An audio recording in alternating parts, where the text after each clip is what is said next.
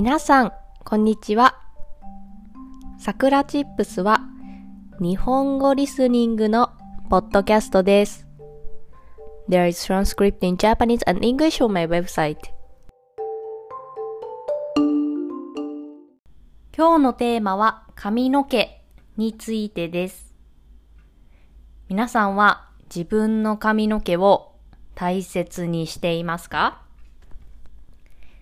私は今はとても大切にしています。しかし、私が大学生の頃、もう私の髪の毛は死んでいました。というのも、日本では、えー、高校生までは多くの学校で髪の毛を染めることが禁止されています。私が通っていた高校も髪の毛を染めることは禁止されていました。そして高校を卒業して大学生になるとそのようなルール、校則はありません。なので、たくさんの人が髪を染めます。私も初めて髪を染めたのが大学生の時です。そして私は髪の毛が、えー黒に近い色なので、まあ、こう明るい色、まあブロンドヘアとかにその時は憧れていたんですね。で、まあ、人生で一度ぐらいこうブロンドヘアにしてみたいなと思って、えー美容院に行って、その髪の毛を染めました。しかし、やっぱ黒い髪の毛からブロンド、まあ日本語では金髪って言ってるんですけど、けれども、まあ黒からブロンドにするのって、まあそんな簡単にならないんですよね。で、何度も何度も美容院に行って、ブリーチをしてもらいました。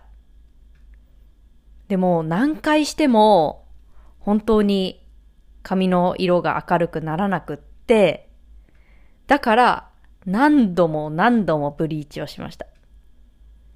やっぱりね、ブリーチってすごく髪の毛が傷むので、もう私の髪の毛はもう 死んでいましたね。本当に、もう、なんでしょう。こう、触っただけ、まあ見ただけで、髪の毛が傷んでいるのがわかるくらいでした。まあ今は、まあそういう反省もあって、とても大切にしています。やっぱり髪の毛はね、大事にしたいので、これからもきちんと手入れをしたいと思います。皆さんは髪の毛を粗末にしていませんか？